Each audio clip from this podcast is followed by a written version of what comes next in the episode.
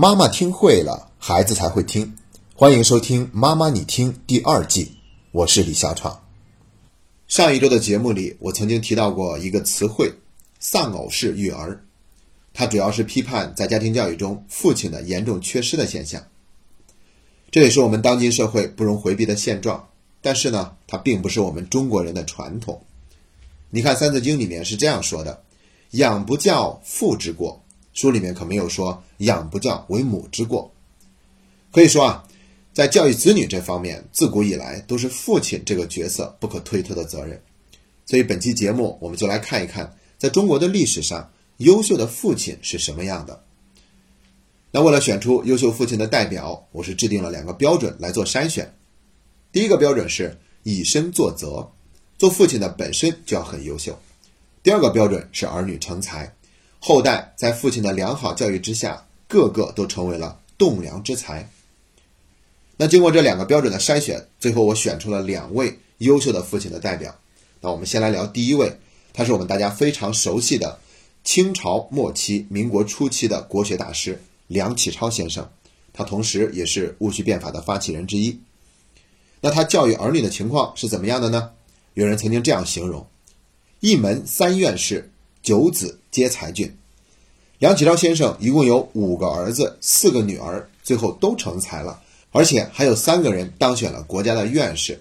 他的大儿子是梁思成，我们都比较熟悉；妻子是林徽因女士，两个人都是建筑学家，创办了清华大学的建筑系。梁思成就是一位院士。二儿子也是中科院院士，他是毕业于美国哈佛大学，是我国国宝级的考古学家。三儿子毕业于西点军校。在一九三二年的时候就为国捐躯了，享年二十五岁。四儿子是我国近代著名的经济学家，五儿子也是一位中科院院士，他是火箭系统控制专家。五个儿子都很优秀，四个女儿也不差。大女儿是诗词研究家、翻译家，二女儿是图书馆学专家，曾经任北京大学图书馆馆长。三女儿是中国著名的社会活动家，四女儿是一名新四军女战士。看完他这九个儿女的成就，我们就会发现前面的那句“一门三院士，九子皆才俊”真的是没有任何夸张的成分。那梁启超是如何培养出来这么多优秀的儿女的呢？我觉得有两点他做得非常好。第一点就是跟子女做朋友。其实呀，梁启超是一位慈父，他和孩子的关系都非常的融洽，而且给每一个孩子都有一个昵称。比如叫他最小的儿子叫老白鼻，也就是老儿子小 baby 的意思。他其中有一个女儿叫梁思义，他就给他起了一个外号叫司马懿。他用这种方式拉近跟孩子之间的距离。而且呢，他写了很多的家书，其中有一封信是一九二六年八月二十二日写的，其中有一封是一九二六年八月二十二日写的。信的一开头是这样的：一群大大小小的孩子们。一看这个开头，我们就能够感受到那种舐犊情深。现在我们都不写信了，对吧？但是我们也可以给孩子写一个小纸条，这有可能给孩子带去很大的鼓励。而且呢，在另外一封信里面，我们同样可以感受到这位父亲的慈爱。他说：“我晚上在院子里徘徊，对着月亮想你们，也在这里唱起歌来，你们听见没有？”同时呢，梁启超对于孩子们的成绩并没有十分的在意，总是宽慰他们。另外一封信里面，他是这样说的：“考试纵使不及格也不要紧，千万不要着急。你们兄弟姊妹个个都能勤学向上，我对于你们功课绝不责备，却是因为赶课太过闹出病来，倒令我不放心了。”通过这些书信呢，我们真的可以感受到一个慈父的形象跃然纸上。这是他第一点做得非常好，和儿女做朋友。第二点就是他把一个理念深深地植入到了每一个儿女的心中。在信里面，他是这样说的：“至于将来能否大成，大成到什么程度，当然还是以天才为之分线。我平生最服应曾文正两句话：莫问收获，但问耕耘。将来成就如何，现在想他做甚，着急他做甚？一面不可骄盈自满，一面又不可怯弱自馁，尽自己能力去做，做到哪里是哪里。如此，则可以无入而不自得，而于社会亦总有多少贡献。”曾文正就是曾国藩，他说的这句“莫问收获，但问耕耘”，就跟我们读书会所提倡的“只管耕耘，不问收获”是一个意思。那梁启超呢，也是把这句话送给了他的儿女，并且反复强调这句话的重要性。通过这句话，我们也可以感受到他作为一位父亲宽广的胸怀。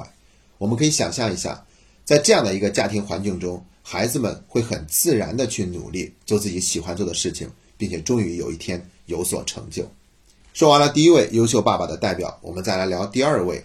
他其实是跟梁启超同一个时代的，但是我们大家未必熟悉，叫做张武龄。他是民国初期的教育家，他一共培养出来了十个优秀的儿女。前面先生了四个女儿，分别叫元和、允和、赵和、冲和，然后又生出来六个儿子，分别叫宗和、银和、定和、宇和、桓和、明和。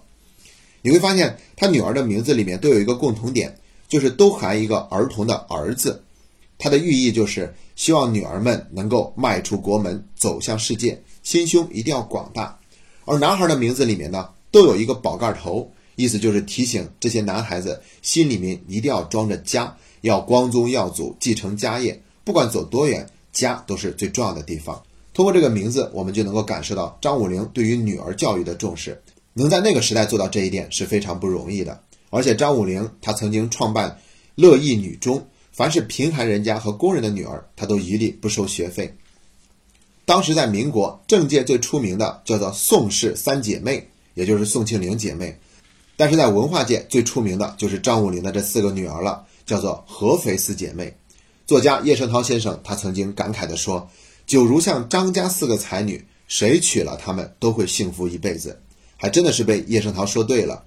他的长女元和非常精通昆曲，嫁给了昆曲名家顾传介；二女允和擅长诗书格律，嫁给了语言学家周有光。周有光先生就是我国汉语拼音的发明者。三女儿赵和是一名编辑，嫁给了一代文豪沈从文。估计我们大家都曾经听说过沈从文和张兆和的爱情故事。四女儿春和通书法，执教于耶鲁大学，后来嫁给了德国的汉学家福汉斯。他的六个儿子也很成功，有的是当老师，有的做编辑，有的是学音乐，有的是做植物研究员，还有一个是继承了父亲的遗愿，继续做教育。可以说呢，张家的这十个儿女。各具姿态，兴趣广博，原因就是张先生首先他用的是开放式教育，比如说对女儿的教育同样重视，而且打破了古代私塾的那种严苛。平常呢，孩子们在书房里学习的确要严谨，但是离开了书房以后就可以随意的玩耍。第二点就是张先生他本身就非常的优秀，他自己有两个爱好，一个是看昆曲，一个是读书。所以每天除了去看一下昆曲，就是去逛书市。后来呢，书店就干脆把新书成捆成捆的送到他们家。他们家的藏书在苏州也是出了名的，一共有四个大书房，父亲一间，母亲一间，孩子们共用两间。二楼则是藏书的库房，连他们家的保姆也都会认字读书。你想想看，在这么样的一个高雅的、浓厚学习的氛围之下，这些孩子们怎么可能不去努力学习，不去有所追求呢？聊完了这两位优秀爸爸的代表，我们来总结一下他们的共同之处，那就是要想成为一名优秀的父亲，除了要多花时间陪孩子，还要有重视教育的意识，以及因为重视而产生的对儿女无处不在的影响力。那这个影响力也可以称之为是重教好学的家风，这是一种传承，也是一笔无形的巨大的财富。好了，我们说完了历史上优秀爸爸的代表，那么当今时代。优秀的爸爸又在何方呢？